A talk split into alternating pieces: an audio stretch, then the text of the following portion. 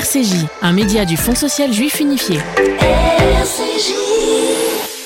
Merci d'être euh, avec nous sur RCJ. Nous vous avions euh, annoncé que nous allions consacrer une partie de cette matinée aux 80 ans euh, de cette rafle du billet vert qui a donc eu lieu le 14 mai 1941. Nous aurons dans les jours qui viennent, on vous redonnera la date des confirmations, un, débat, un moment d'échange entre Madame la ministre de la Défense, Madame Florence Parly et le grand rabbin de France, Raïm Korsiam. Ce sera un petit peu plus tard que, que la date officielle qui est donc finalement aujourd'hui. Et nous tenions, et bien sûr, RCJ à en parler, à faire euh, comme on peut le dire, un, moment d'histoire et à vous expliquer l'importance euh, de cette rafle. Richard Audier, bonjour.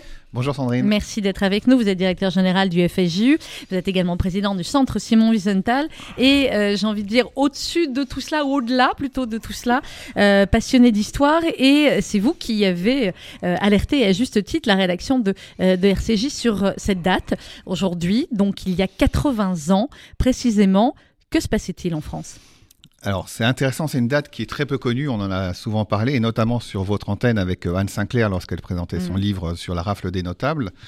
Euh, il y a une date qui est totalement inconnue de l'histoire de France, et en particulier dans, l'histoire de Vichy, c'est cette date du 14 mai 1941, qui est en fait, euh, on appelle la rafle du billet vert, et c'est une rafle qui n'est pas une rafle, puisqu'en fait c'est une convocation de, juifs étrangers par la police, mm-hmm. qui vont être convoqués un 13 mai pour venir au commissariat euh, de, leur domicile à 6 heures du matin, le 14 mai 1941.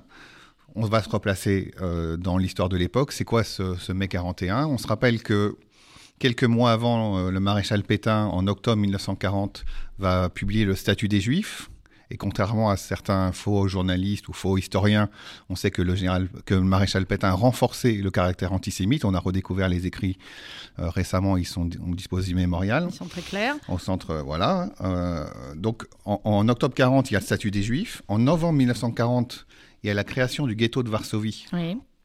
Et le ghetto de Varsovie, on va commencer à regrouper près de 400 000 personnes dans l'équivalent de deux quartiers parisiens. Et puis, en mars 41, Troisième grande étape, c'est euh, Himmler qui va euh, visiter euh, un camp de prisonniers en Pologne, à Auschwitz, et il se dit ce camp-là, on va l'étendre. Et c'est la décision d'extension des camps de mars 41. Alors on replace ça de nouveau avec un dernier petit rétroviseur. On se rappelle que la France, bah, c'est pas le général de Gaulle du 18 juin 40, mm. parce que s'il y a le 18 juin 40, c'est que la France a capitulé, s'est arrêtée avec le maréchal Pétain et collabore avec le régime nazi. Mais pour autant, quand la guerre a éclaté euh, de la Seconde Guerre mondiale, en 1939, beaucoup de juifs, quand je dis beaucoup, c'est des milliers, se sont engagés, se sont portés volontaires pour être dans l'armée française, pour combattre contre l'Allemagne. Et euh, en fait, ils vont être démobilisés comme tous les soldats. Mais quand ils se sont mobilisés, ils se sont fait enregistrer comme militaires. Ils ont des papiers sur la Légion étrangère, euh, où ils étaient combattants de 14-18, et ils se sont fait identifier. Le régime de Pétain les classe, le fameux plusieurs fichiers des Juifs d'Archipel-Poix. Mhm. Et en fait, euh, ce que vont faire le, régime de collaboration, ils vont se décider d'arrêter un premier contingent de Juifs, et c'est des Juifs qu'on appellera étrangers, mais c'est des Juifs qui ont combattu pour la France. Qui ont combattu pour la France soit pendant la Deuxième Guerre, soit pendant la Première Guerre. Alors c'est ce qu'on va bien sûr découvrir grâce à cette histoire peu connue. Et donc le 14 mai, ils vont être convoqués pour aller au commissariat. Ils reçoivent ce billet vert le 13 mai 1941. Et on est en période de couvre-feu, c'est quand même la guerre. Il y a là, on est en couvre-feu, mais on a euh, Twitter, Facebook, euh, la télé, euh, on peut s'appeler. Là, les gens reçoivent chez eux, alors qu'il y a peu de téléphone, une convocation pour aller au commissariat. On leur dit de venir avec une personne, ils viennent. Et en fait, ils sont, dès le 14 mai, arrêtés. Euh, 6700 personnes ont été convoquées. Il y a déjà ce sentiment d'insécurité qui fait qu'il y a plus de la moitié pratiquement, puisqu'il n'y a que 3700 personnes qui vont venir à ces convocations. Et dans ces 3750 personnes, en fait, euh, bah, ils n'ont pas eu le temps d'échanger entre eux. Ils arrivent dans les commissariats euh, ils sont emmenés dans des gymnases, un peu comme dans les vaccinations aujourd'hui. Je replace ça dans le contexte actuel. Hein. On parle de couvre-feu, de, vaccination dans les gymnases. Bah, là, c'est la même chose. Ils savent pas pourquoi. On les emmène garde Austerlitz. Et puis dans le, soir ou le lendemain, ils arrivent à Bonne-la-Rolande et Pétivier. Et c'est les premiers camps d'enterrement pour les Juifs de France euh, dans le Loiret. Et c'est 3750 hommes qui vont être internés dans ces camps. Alors, des hommes uniquement. Sur les, on l'a dit, il y a un peu plus de 6000 qui avaient été convoqués, 3750 qui vont se rendre à cette convocation. Qu'ont fait les autres? Bah, les autres euh, ont senti qu'il y avait un problème de cette convocation, qui était euh, euh, pour les uns, ils ont compris que c'était que des juifs qui étaient identifiés, ils se sont appelés. Hein, on mm rappelle que les, les, les ces juifs-là étrangers, ils vivaient dans des petits quartiers, donc même s'il y a un couvre-feu, c'est le voisin de palier. Pourquoi tu es reçu Pourquoi tu es convoqué? Bizarre qu'on soit tous en même temps. Certains étaient passés en zone libre. Certains n'ont pas voulu euh, aller avec leurs femmes, ils avaient peur d'aller à une mhm. convocation de police. Parce que sur la convocation, ils disaient vous pouvez venir avec quelqu'un. Voilà, vous, pouvez, vous devez venir avec quelqu'un, venez avec, des affaires. Et vu qu'on est déjà, et c'est pour ça que je replaçais ça avec le statut des Juifs d'octobre 40, on est donc huit mois après le statut des mhm. Juifs, les, les, les, la, discrimination contre les juifs est déjà extrêmement présente. Et quand vous recevez une convocation d'un ministère d'un gouvernement fasciste, on veut, on veut pas s'imaginer tout ça, mais on peut se l'imaginer, mm.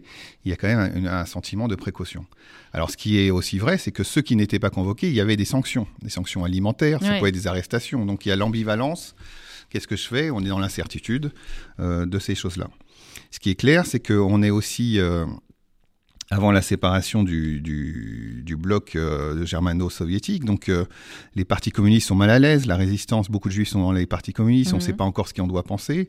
Et puis euh, ils sont envoyés dans des trains convoqués par la police, envoyés par des trains de la SNCF, euh, et, tout cela se passe, comme nous disait l'expression, entre bons Français, hein, on est bien d'accord. Entre bons Français. Il n'y a pas un Allemand qui est intervenu là-dedans. Non, et c'est ça qui est intéressant, c'est que dans ces 3750 personnes qui vont être euh, euh, déportées dans ces camps d'internement donc du Loiret, en gros la moitié à Pithiviers, l'autre moitié à Bonne-la-Rolande, ils vont être prisonniers de gendarmes français. Ça va être mis en place par un un préfet euh, qui est extrêmement connu dans l'histoire de la collaboration, puisque son gendre est le ministre de la guerre de Pétain. Mhm. Donc quelqu'un qui connaît bien, c'est un, général qui a été euh, investi dans la guerre 14-18. Le gendre est préfet, il va organiser ça comme la préfecture sait bien le faire à l'époque. Et peut-être on en reparlera Sandrine tout à l'heure, mais ce préfet, euh, après la guerre, va être légèrement condamné en en mai 45, euh, septembre 44, puis mai 45, mais réhabilité par la Haute mm. Cour de justice en 48.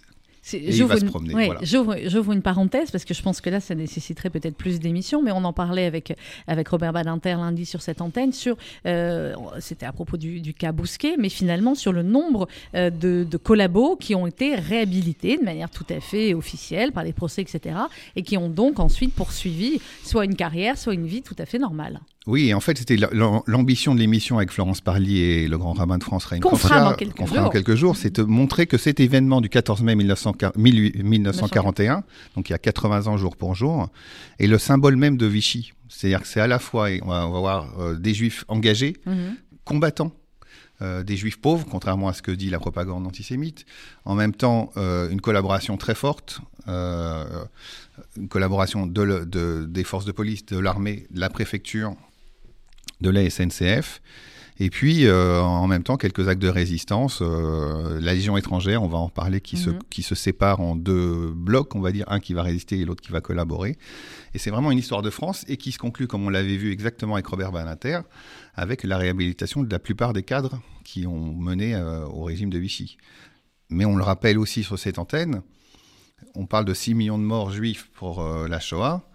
On est à moins de 7000 personnes condamnées.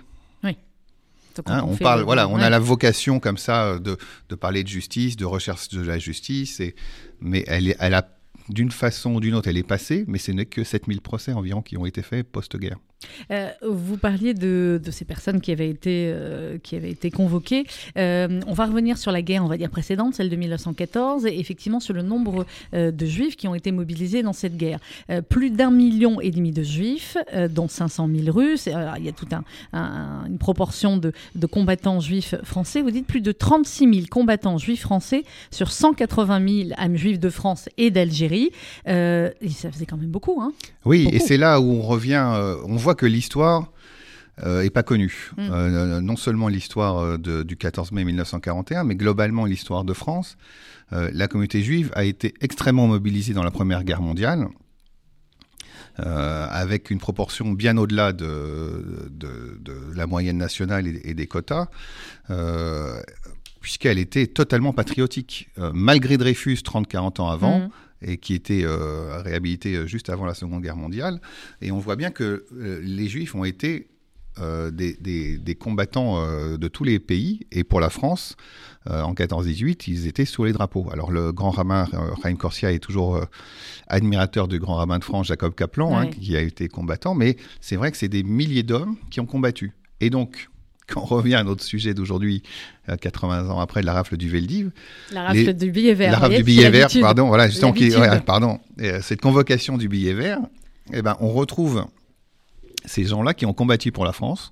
On va retrouver les pupilles de la nation, donc les, mhm. enfants qui ont été, qui ont perdu leurs parents euh, pendant cette première guerre mondiale. On va retrouver les engagés volontaires dans la Légion étrangère. Et on va retrouver également, euh, pour quelques-uns, les enfants ou petits-enfants de, ceux qui avaient combattu euh, dans la guerre de Prusse 1870. Alors justement, la Légion étrangère, vous le disiez. Euh, un petit rappel, ce que j'aime toujours rappeler quand on peut avoir des auditeurs encore plus jeunes peut-être qui disent mais qu'est-ce que c'est la Légion étrangère? On leur rappelle ce que c'est et est-ce que ça s'est vraiment partagé on va pas donner le pourcentage, je sais pas s'ils existent, mais entre 50-50, comment ça s'est partagé les légions étrangères entre ceux qui ont résisté et ceux qui ont collaboré? Ben Ça, c'est un des sujets d'histoire qui n'existe pas, qui n'est pas mhm. traité, qui n'est pas suivi. Euh, il y a un petit peu d'historiographie, mais pas beaucoup. La Légion étrangère, vu que c'est la partie en fait où des étrangers euh, se, s'inscrivent dans l'armée française, abandonnent leur identité mhm. et euh, deviennent des soldats au nom de, des forces françaises. C'est des débats qui, donc, ce agitent encore en ce moment. Hein qui, Voilà, qui agite encore en ce moment. Mais vu que c'est une armée où on abandonne son identité et on laisse l'anonymat, finalement, il y a eu très peu de, d'études d'histoire, et c'était un mm. des plans qu'on voulait partager avec euh, notre ministre des Armées, Florence Parly, euh, parce que le général Végan, qui était un des grands collaborateurs du régime de, Pétain, euh, va couper en gros la Légion étrangère de fait en deux blocs, un qui va aller vers l'Algérie et Londres pour résister et être des combattants pour la République et pour la liberté, et une autre partie de la Légion étrangère va se mettre à partir de, 1940 au service de Pétain. Mm-hmm et notamment euh, de ce ministre de la Guerre, général Végan, qui était vraiment le, bras droit de Foch, hein, de 14-18. Donc on voit tout ce mélange d'histoire. Et nos petits juifs, qui étaient polonais, euh, qui parfois étaient euh, combattants dans, la, dans les armées polonaises euh, et qui ont fui les Cosaques, bah, arrivent, s'engagent et puis vont aller dans cette légion étrangère pour combattre 39-40, puis ils sont démobilisés. vous disiez tout à l'heure des juifs qui avaient combattu, des juifs pauvres pour la plupart. Je crois que vous avez les, les, statistiques entre guillemets des, des, métiers. Et effectivement on voit qu'il y avait beaucoup de tailleurs, enfin beaucoup de gens extrêmement simples qui, qui se sont retrouvés. Euh, en fait, ce qui est génial avec euh, l'histoire, c'est que euh, on a eu du mal à identifier toute cette histoire, comme on le disait, du billet vert de ce, de ce 14 mai 1941, mais on a retrouvé dans les archives la propagande antisémite française. Et ce qui est génial, c'est que un des grands journalistes de la presse antisémite de Paris Soir va faire la une pour dire enfin on arrête ces scélérats, ces juifs étrangers, ces collabos, ces feignants, ces riches, etc., qui n'ont jamais battu par l'honneur. Ils font les grands titres de l'actualité euh, le lendemain du, de l'arrestation. Donc les gens le savent, hein, euh, en mai 41, que les arrestations ont lieu. Un an avant la rafle du Veldiv, hein, qui est mhm. juillet 42. Et donc quand ils arrivent euh, sur le camp, ben, ils sont très contents de voir ces, ces, ces, scélérats juifs dans, internés à Pithiviers et Bonne-la-Rolande.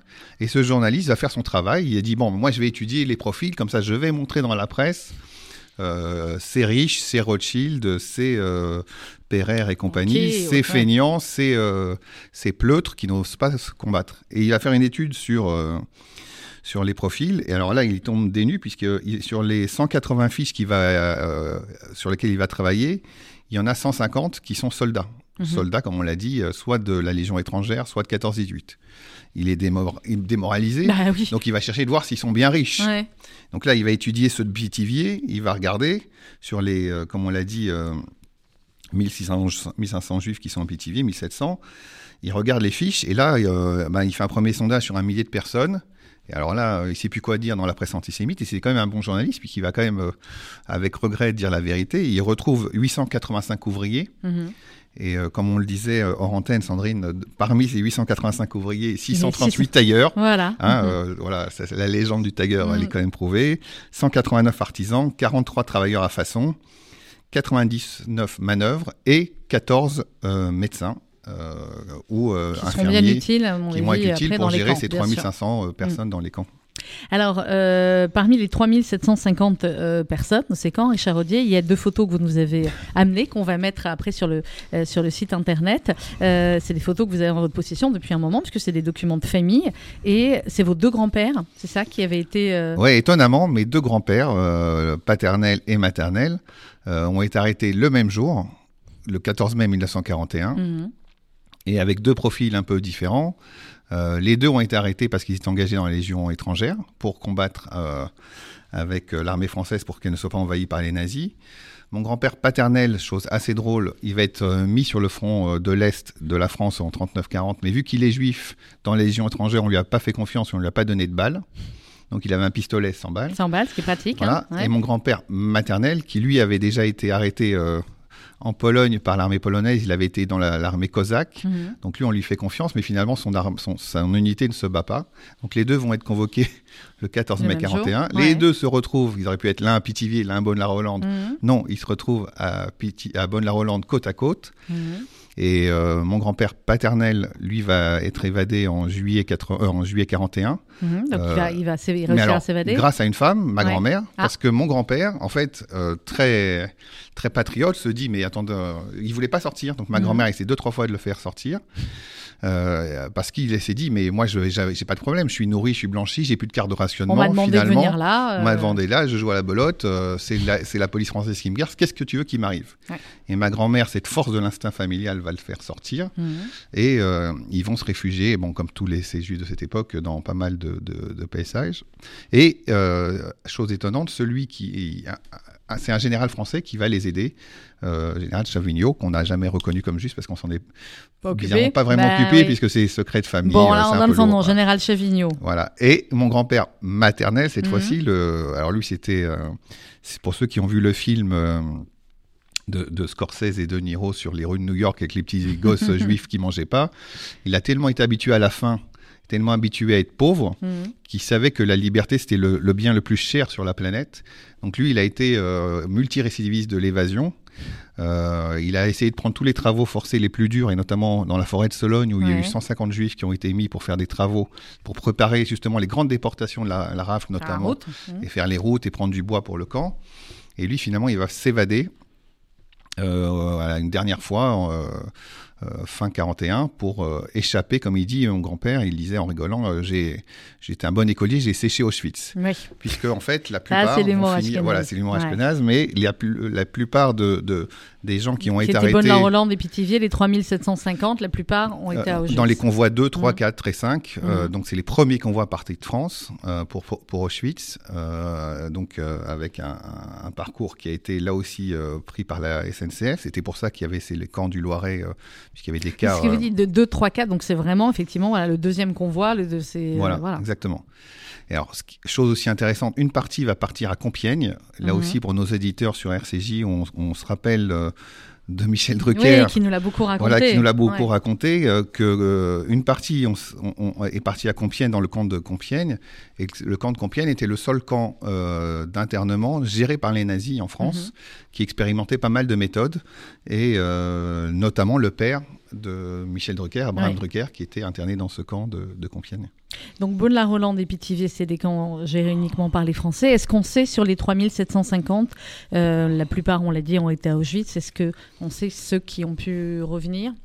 Bah, il y a eu 3000 euh, qui sont partis, euh, une quinzaine, vingtaine sont revenus de, Mhm. de la déportation, mais vu qu'ils ont été parmi les premiers, euh, la, Oui, du- donc la- c'est voilà, la long, la capacité durée, de, ouais. de- à Auschwitz était quand même très, très difficile hein, dans, dans les premiers numéros. Alors certains ont pu faire, euh, ont été déportés dans d'autres camps pour pouvoir euh, mettre en place les camps de concentration Mhm. euh, autour de, d'Auschwitz-Birkenau ou être dans les camps annexes de, de Auschwitz-Birkenau, notamment à, à Blechhammer, à Dora, les camps qui fabriquaient des armes, etc. Parce que justement, ils étaient les premiers et on est encore en 41. Pardon de revenir toujours Non, à l'histoire et les euh, dates. c'est ça qui est mais on se rappelle que la conférence de Wannsee, qui va vraiment déclencher la façon ouais. solution, La solution finale, finale, c'est euh, janvier 42. c'est 42. Donc janvier 42 Wannsee, quand ceux qui ont été déportés, c'est début 42 aussi, qui Mm. vont être envoyés dans, dans les camps dans ces premiers convois. Et c'est vrai que certains vont pouvoir euh, avoir des métiers euh, pour pouvoir avoir un travail. Mais sinon, c'est 3000 personnes sur, euh, qui vont être déportées. Et c'est, pardon, Sandrine, mais c'est vraiment, euh, je reviens, c'est un, élément de l'histoire de France essentiel, puisque c'est des gens qui étaient amoureux du pays, mm.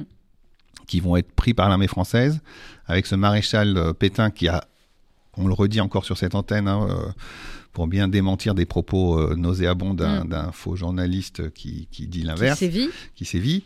Euh, le maréchal Pétain a renforcé et il dit oui, euh, il a essayé de protéger les juifs français. Mais à quel moment on est français mm. Est-ce que le combattant de 14-18, parce qu'il était étranger, parce qu'il était dans la Légion étrangère, n'est-il pas le français Est-ce qu'il n'avait pas gagné ses galons pour être respecté, admis Donc c'est bien sûr de, de la supercherie les discours qu'on entend.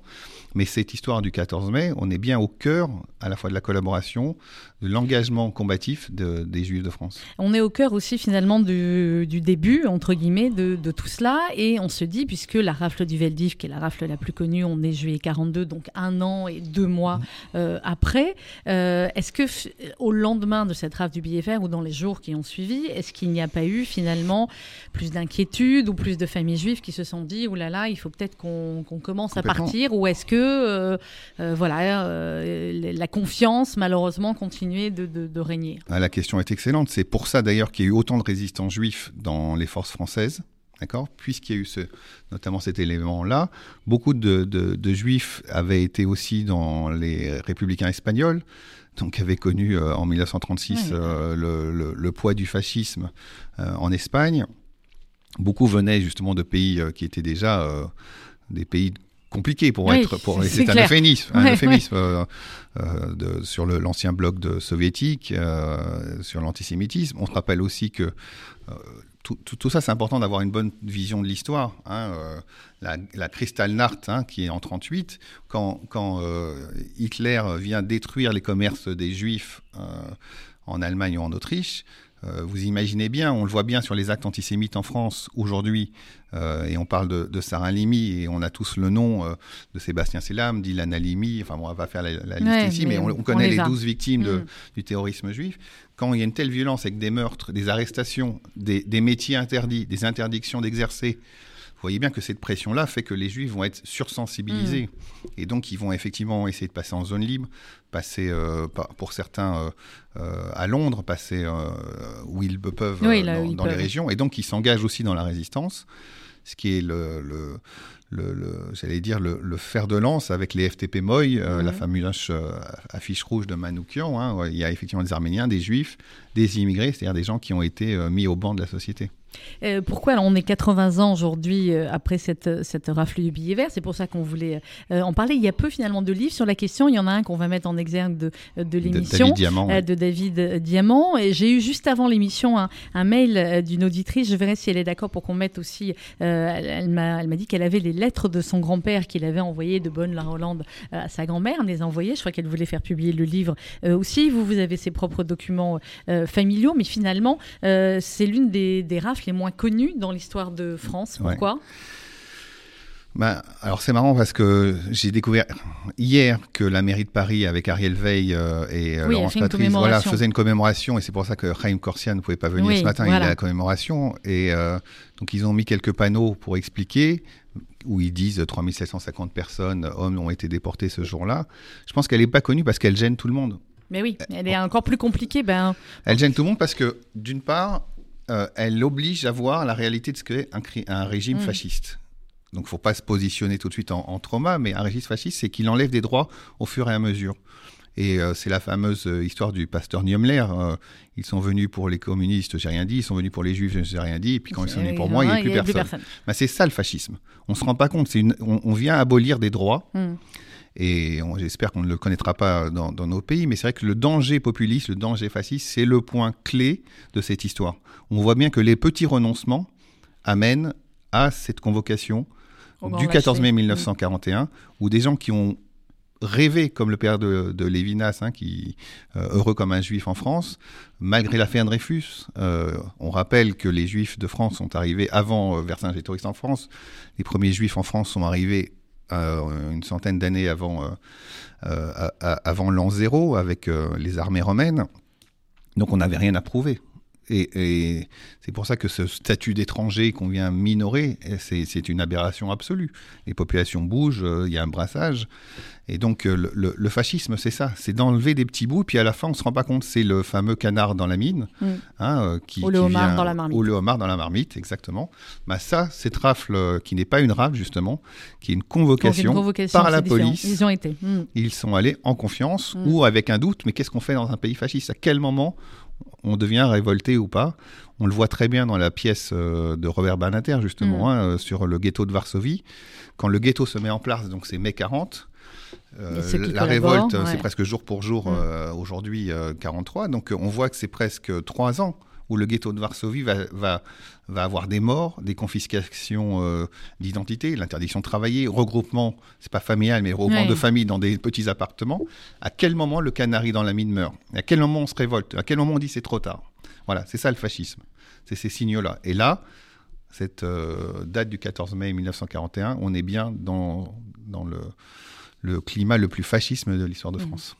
C'est pour ça que nous voulions parler ce matin. On en reparlera, comme prévu, avec la ministre de la Défense, Laurence Parly, et le grand rabbin de France, Raïm Corsia. Merci beaucoup, Richard Audier, d'avoir été avec nous. Dans quelques instants, la suite de nos programmes sur RCJ.